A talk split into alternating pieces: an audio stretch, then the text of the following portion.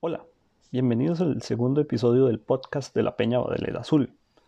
En esta ocasión les compartimos una entrevista que le realizamos a Hernán Medford días atrás. En ella conversamos sobre la situación actual del equipo, de las ligas menores y otros temas referentes al fútbol. Esperamos que la disfruten.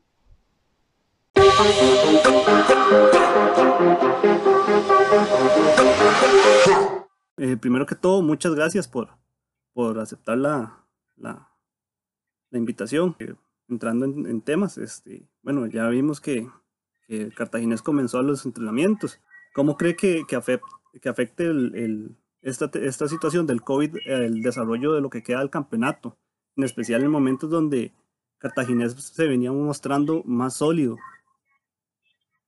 Bueno, después de esto esperamos que pueda iniciar el campeonato, ojalá que así lo haga, ¿verdad? Eso es lo primero. Y después, eh, obviamente, prepararnos lo mejor posible en estos tiempos que hay, en este tiempo que hay para, para poder eh, hacer que el jugador agarre el ritmo, tal vez, que, pues, eh, cuando terminamos no va a ser lo mismo, ¿verdad? Obviamente, eso está, eso está claro, pero eso no, es algo que va a afectar a todos los equipos este parón que hubo, pues, entonces todos estarán con las mismas condiciones. Y hablando de eso, bueno, si el, si el Ministerio de Salud da el aval para que se retomen los partidos, al Cartaginés le tocarían siete encuentros bastante exigentes y probablemente en muy poco tiempo. ¿Cómo hacer para que, el, para que la condición física de los jugadores se mantenga a tope? Eh, no, pues eso ya es un trabajo que ya desde que los muchachos estaban en la casa y ya empezamos, ¿verdad? Con los trabajos virtuales. Entonces los muchachos estaban bien, ya se les hizo hoy las pruebas y todo ese tipo de cosas que hay que hacer antes de iniciar un torneo. Entonces los muchachos están bien. Entonces ahí la, la, la, la opción es ver cómo iniciarían el campeonato, ¿verdad? Que sería cada dos días, cada tres días los partidos. Entonces ahí es donde vendría la rotación de jugadores equipo que tenemos en este momento cualquiera puede jugar. Y ya hablando con temas más de más amplios del, del clausura, al Cartaginés le costó, le costó bastante el, la primera vuelta. Eh, solo en la primera vuelta solo ganaron tres partidos. Y ya en esta segunda vuelta, de hecho, como desde febrero, ya el, el equipo venía tomando un mejor ritmo, venía mejorando bastante este, y se mostraba más sólido. ¿Qué cambios se tuvo que hacer para que, para que el equipo agarrara esa confianza de nuevo y siguiera el... No, eso es simplemente cuando usted trae casi 10 jugadores nuevos equipos, obviamente hay que tener que necesitas tiempo, ¿verdad? Lamentablemente aquí hay poca gente que a veces entiende lo que es el fútbol, que el fútbol es tiempo. Entonces, obviamente que el equipo necesitaba su tiempo, después de tanta gente que había llegado. Y por eso yo, solo, yo lo decía constantemente, ya se va a ver el Cartagena que todo el mundo quiere ver, tienes que darle tiempo a los jugadores que se adapten al, al ambiente, al equipo, al sistema, a la filosofía, y al final se, al final se dio. Entonces, aquí en cualquier lado del mundo, un equipo prácticamente nuevo, da sus tiempos para mostrar las cosas. ¿Este es el, el, equipo o lo que venía mostrando el cartaginés? ¿Es lo que pueda o, o puede mostrar más aún? No, nosotros siempre, yo soy muy exigente, ¿verdad? Entonces, el equipo todavía no ha mostrado lo que uno quiere. Y obviamente, no tiene que ser un exigente hasta, ver lo que uno quiere y el equipo todavía, todavía necesita mejorar muchas cosas para llegar a, a lo que uno quisiera ver. Un poquito tocando el tema de, del cartaginés y que es esta historia que se ha venido quedando en, eh, por puntos, por lo mínimo para avanzar se ha visto que hay una tendencia a que la lucha se dé más que todo en el, en el cuarto lugar, tercer, cuarto lugar, porque los primeros dos lugares se despegan mucho y los demás, y hay un grupo como de cinco o seis equipos que, que luchan ahí por ese puesto. ¿Usted cree que esos, digamos, equipos como San Carlos, eh, Santos, Pérez de León han equiparado fuerzas con el cartaginés? ¿O, ¿O es que el cartaginés se ha venido quedando en ese sentido? Que yo no puedo decir, ¿verdad? Porque yo tengo seis meses encantado. Entonces, ya lo que pasó a no es cosa, no es asunto mío, ¿verdad? Pero es que yo agarré el equipo y estaba caído y estuvimos a segundos de clasificar. este año iniciamos con, el equipo que uno armó, entonces uno puede hablar de, cosas atrás. Y yo, menos con historias que no son nada positivas, recordarse en estos momentos. Entonces yo miro hacia adelante y el equipo arrancó eh, un poco, un poco, no como uno quería, pero ha ido mejorando, va a mejorar más, esperamos, y esperar que para el futuro no tenga que sufrir de Cartago como tal vez había sufrido en años atrás cuando no estuvo por acá, que eso es algo que es algo histórico. Cuando suman los años que tiene Cartago no clasificar, son muchos, ¿verdad? porque uno tiene que, ser responsable de, algo que no es de uno, su historia no ha sido muy buena en ciertos momentos. Entonces, mi mentalidad es ver hacia adelante, ¿verdad? No va a ser fácil y esperar grandes cosas para el equipo. Ahora, queríamos tocar un poquito el tema de, de, la cantera, de las ligas menores. Actualmente creo que hay unos 6 sub-23 en el primer equipo, donde Christopher Núñez ha sido el más constante. Él exige Hernán Medford a, estos jugadores eh, menores, si podríamos verlos jugar más seguido en, en un futuro cercano. eso, eso, es con tiempo, eso es un proceso. Obviamente que la combinación entre jugadores de experiencia y jóvenes es lo mejor que hay, pero ahí nosotros vamos con paciencia con los jugadores, es algo que también eh, hay, que, hay que ir analizando, qué jugadores se van consolidando, y poco a poco. Pero sí, eh, hay jóvenes que tienen un buen futuro. Y respecto al trabajo de las ligas menores, ¿qué tan cerca está usted de, Pues todavía no he tenido tiempo, ¿verdad? Porque como dice, apenas está uno con tiempo para, para el equipo y aparte de eso ahora con lo que se vino menos son cosas que uno siempre le da importancia, menores, pero con tiempo. Y vuelve a reiterar, es que son seis, siete meses que tenga este equipo y, y los dos meses que, pasamos sin hacer nada, entonces hay cosas que uno necesita el tiempo debido para poder eh, opinar debidamente. Claro, y en estos, y en estos cinco o siete meses que ha estado en el equipo, ¿qué le ha llamado la atención?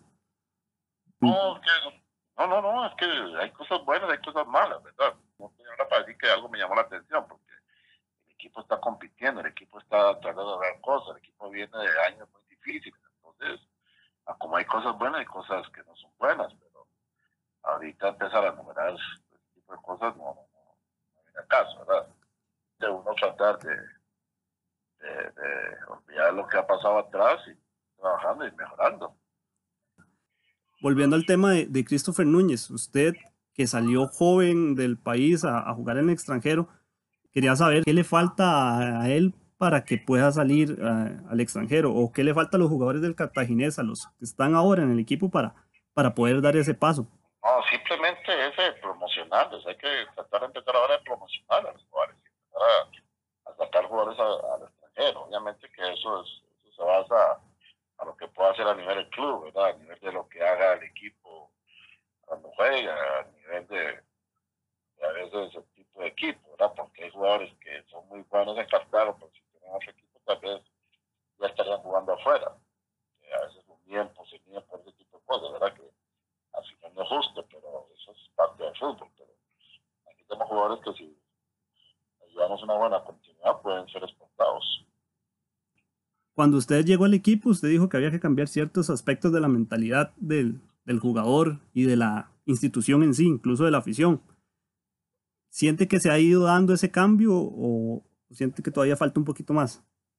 Sí, sí, el equipo ha ido mejorando, ¿verdad? Estamos trabajando con especialistas en este tipo de cosas y ha ayudado a mejorar eso. Igual también uno que también trabaja con la parte mental de los jugadores y se ha tratado y se ha visto un cambio. Ahora saliéndonos un poquito más y hablando un poquito más del, de lo que es el fútbol en general. Cada vez se ha venido dando una tendencia mayor al uso de, de análisis de datos para medir el desempeño propio del rival e incluso hasta para fichar jugadores. ¿Qué tan afín es Hernán al uso de, esta, de, la tecnología, de ese, de ese tipo de informaciones?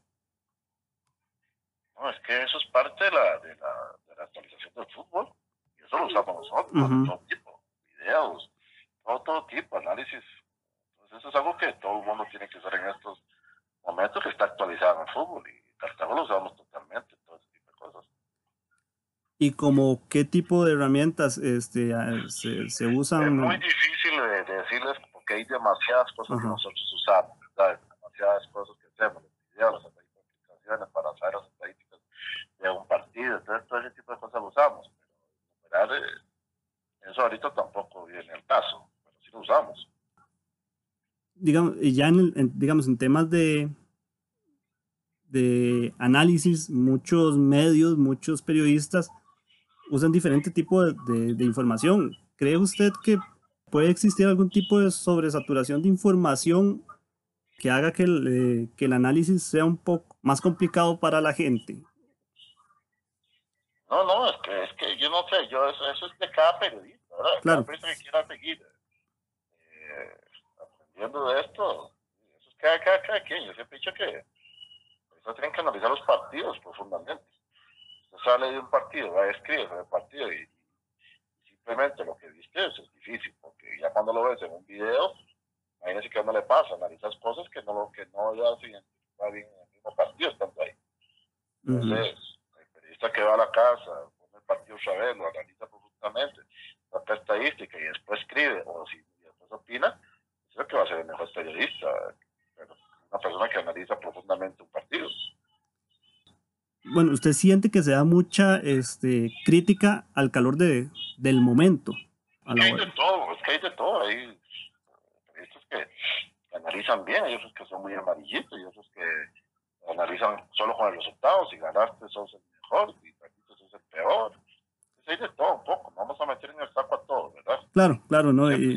Hay, hay periodistas que analizan muy bien, y hay otros que, que nada más analizan a base de resultados y otros a base de tal vez del color de carnita que tengan por debajo, o, o, o, si le cae uno mal, pues van a analizar lo que se fue bien, van a verlo mal. Entonces hay de todo, de todo. Bueno, y de hecho, tomando ese punto, bueno, los entrenadores viven de resultados. Sin embargo, a veces se puede ganar jugando mal y perder jugando bien. ¿Cómo, cómo lidiar tanto a lo interno como a lo externo con esa presión que vive, de que es casi constante? Yo, no soy, yo soy una persona que no lidio con esa presión, yo siempre lo he dicho, el que de analizar, verdad, que no, no es cosa mía, ¿verdad? Que, que, opinen lo que quieran opinar, ¿verdad? Porque yo siempre lo he dicho. Esto no es tan fácil, el fútbol no es tan fácil. Es como yo quiera ir y diseñar una casa y no soy arquitecto. Entonces, por eso es que hay cosas que uno a veces critica. Como dice que hay gente, yo como dice, hay periodistas que son muy, analíticos, hay otros que son, no sé, no entiendo cómo analizan el fútbol. Entonces es algo que yo ya tengo muchos años, estoy acostumbrado a vivir con ese tipo de cosas y no me estreso. Esto sería eh, la, la, entrevista. Este, muchas gracias por, por su atención. Y si gusta este, mandar un, un, mensaje a la afición. No, no, lo único es que esperamos que el campeonato inicie, ¿verdad? Para poder darle una alegría a esta afición, ¿verdad? Que ha estado con ganas de eso años atrás. Entonces, pero una de las cosas que me ha convencido de que estoy acá es que sí hay un convencimiento que es una buena afición. Esperamos que lo sigan haciendo. Claro, muchas gracias, don Hernán.